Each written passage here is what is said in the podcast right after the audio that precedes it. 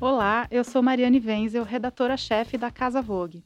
Esta é a Projetualidades, uma série do podcast Desígnios.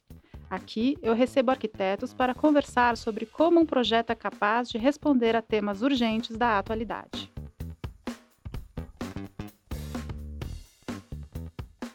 Hoje vamos falar sobre os desafios da arquitetura de museus.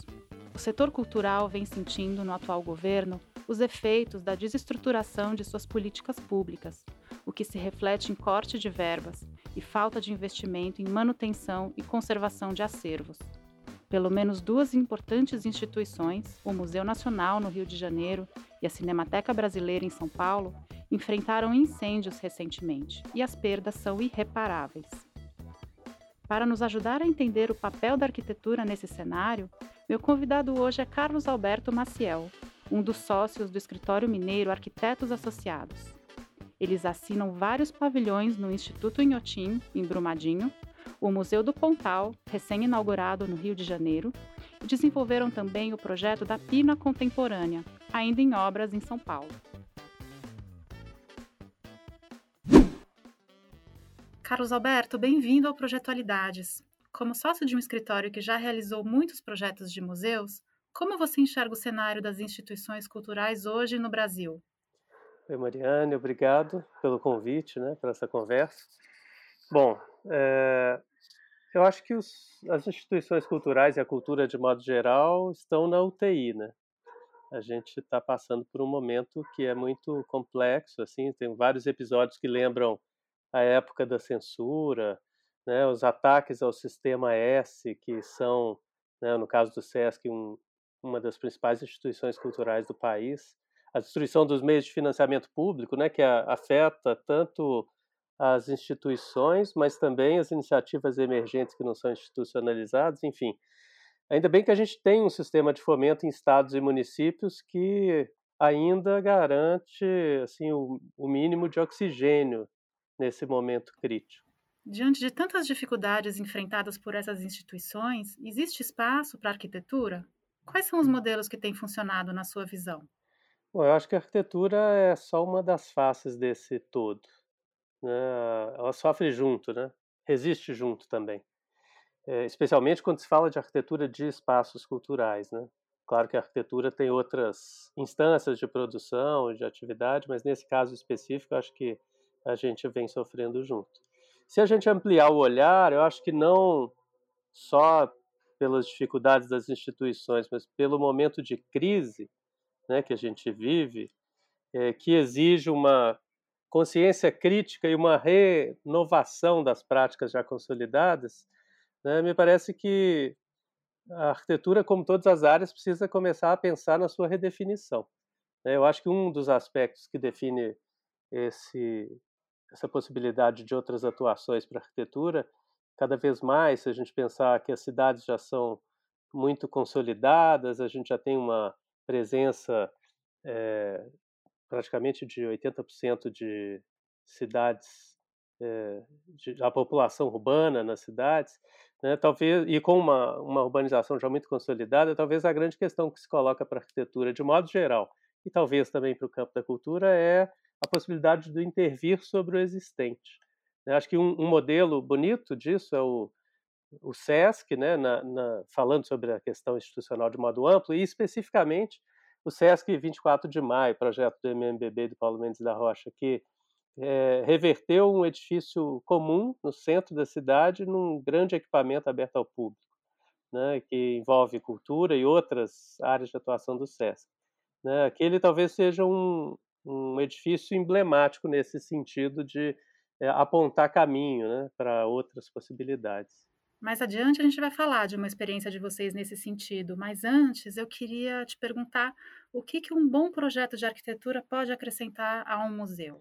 Bom, é, é difícil definir o que é um bom projeto de arquitetura, né? Eu sempre que me vem essa questão eu fico pensando assim, é bom para quem?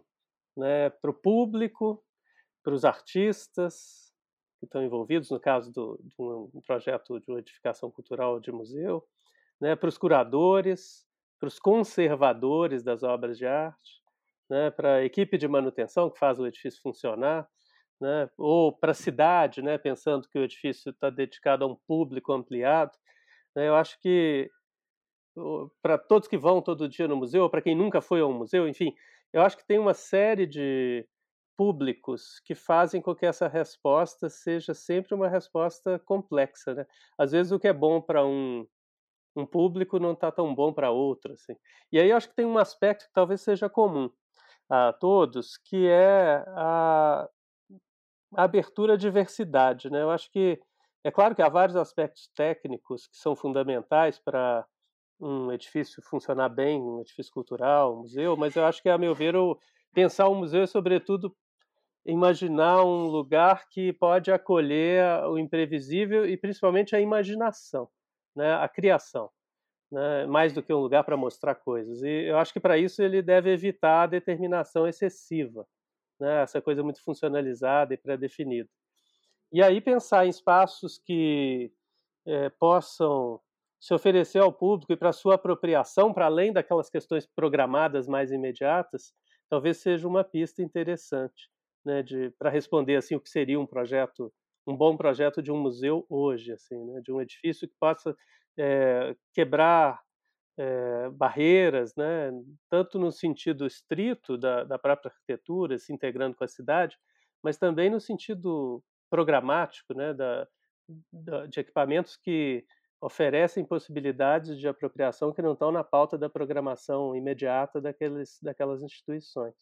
Então, essa, essa, essa superação de barreiras reais e virtuais talvez seja uma coisa que vai ser providenciada a partir né, da, de um entendimento da arquitetura de uma maneira que tenta desfazer a sua natureza coercitiva.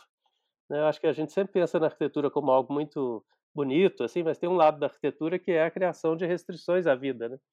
E aí pensar edifícios que têm essas restrições diminuídas talvez seja uma maneira de fazer com que os edifícios possam ser mais amigáveis, mais abertos, mais é, disponíveis para apropriação e para imaginação. Aí nesse sentido, talvez a arquitetura deva des desaparecer um pouco, né? Ela ser menos presente para que a vida possa tomar lugar nela. É bonita essa ideia, né? Criar o espaço para as coisas acontecerem e não necessariamente pautar o espaço. É. Tem uma, um, um, episódio bonito da história da arquitetura brasileira, né? Que a Lina Bobardi, quando fez o Sesc, ela dizia que aquilo era um grande vazio, né? E quando o John Cage teria passado por lá e pediu para parar o carro e disse que aquela era uma arquitetura da liberdade, ela disse que foi a pessoa que melhor interpretou aquilo que ela tentava fazer ali, mais do que a ideia de um grande vão ou de uma estrutura né, excepcional. Talvez passe por aí um pouco essa ideia. Por outro lado, os edifícios culturais têm sido cada vez mais pontos de atração por si sós. Você sente que o público já percebe a arquitetura como valor cultural, lado a lado com o acervo? Quer dizer, ir a um museu para conhecer a arquitetura também, não só ver o que está em cartaz? Acho que sim e não. Né? Assim, se a gente olhar como vem as respostas que a gente vê, inclusive nas mídias sociais, de muita gente que vai a determinados lugares, fotografa esses lugares, né, como um olhar assim muito voltado para a arquitetura mesmo e menos para acervo, eu diria que sim.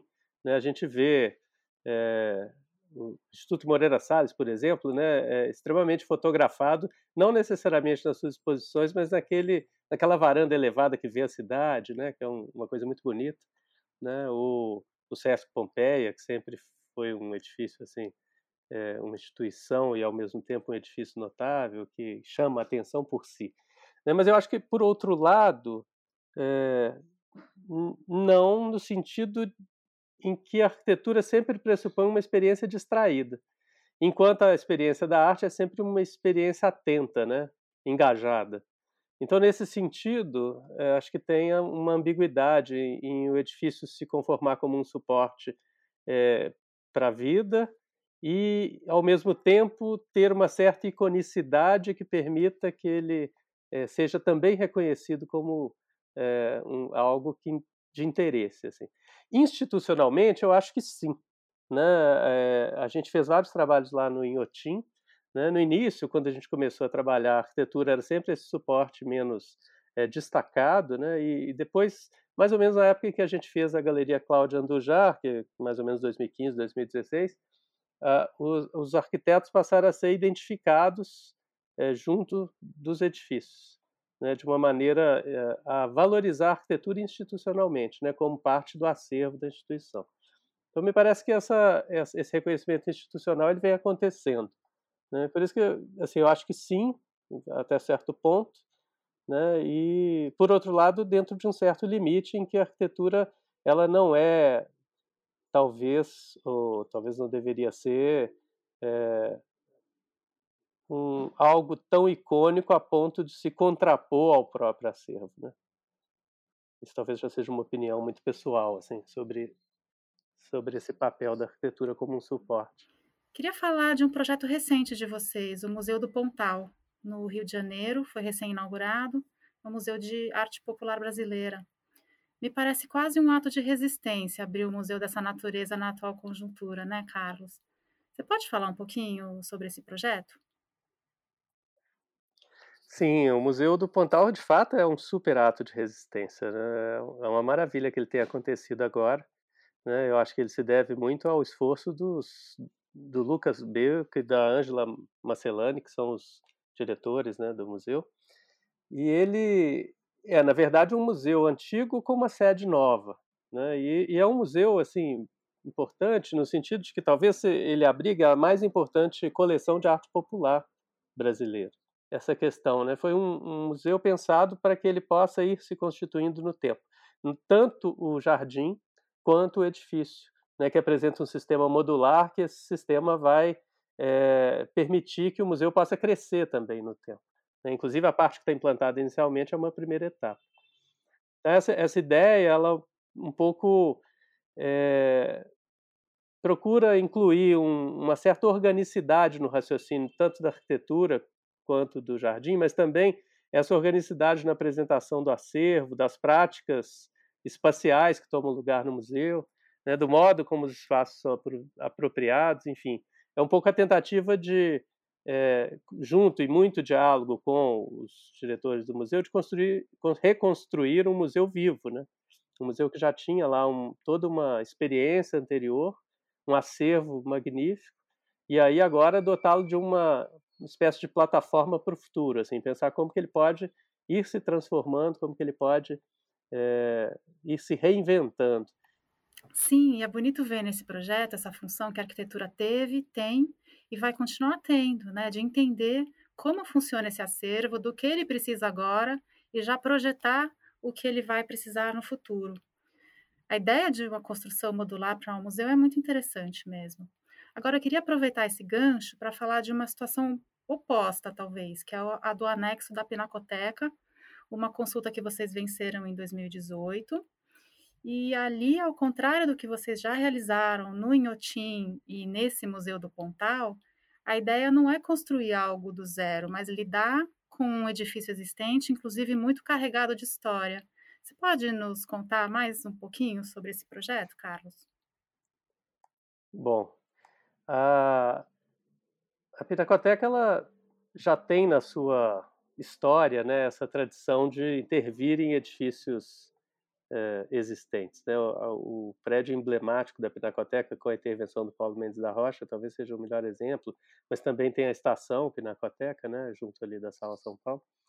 E a Pinacoteca recebeu do governo do estado esse é, outro edifício, né, que fun onde funcionou a Escola Prudente de Moraes, e o objetivo é implantar ali a Pina Contemporânea, né, um espaço para obras de arte contemporânea.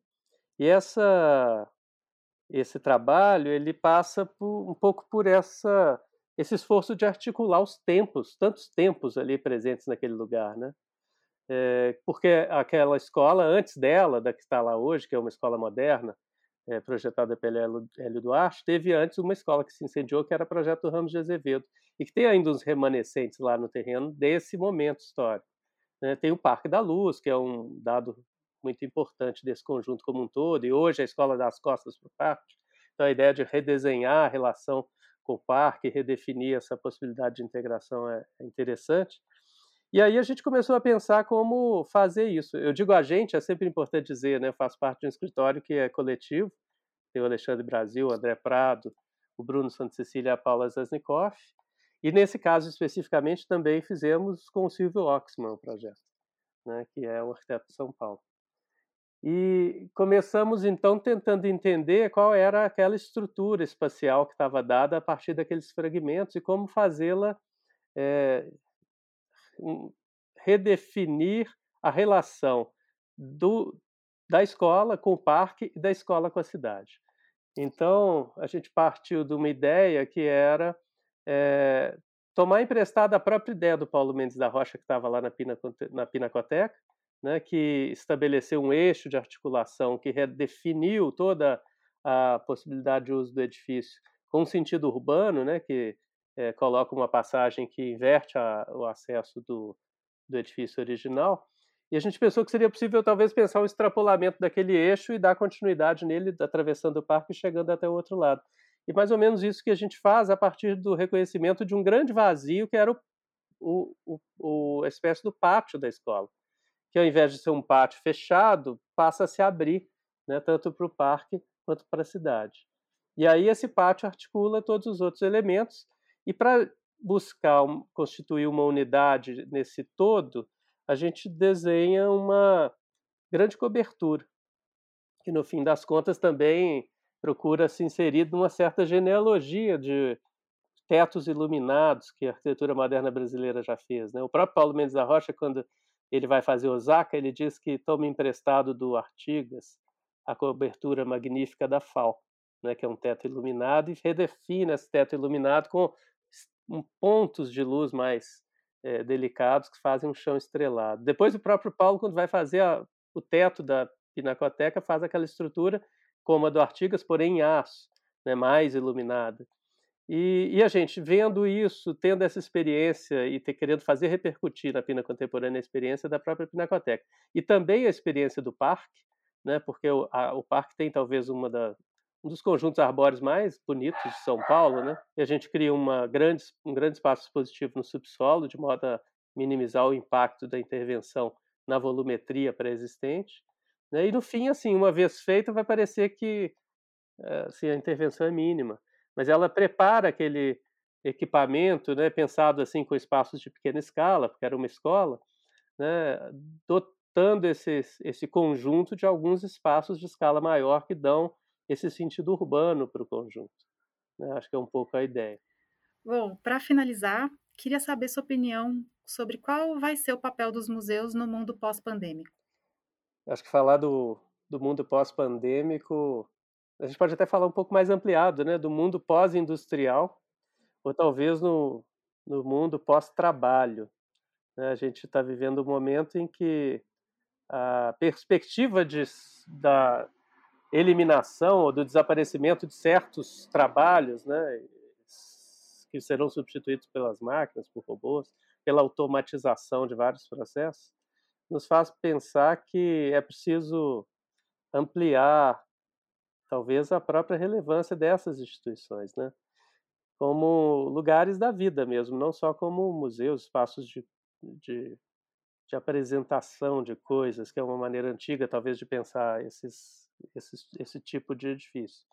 Eu acho que eles provavelmente devem sair dos, desse lugar de exceção né, que eles sempre ocuparam e se tornarem lugar do cotidiano, da formação, da educação, da cultura, talvez num sentido mais primordial, né?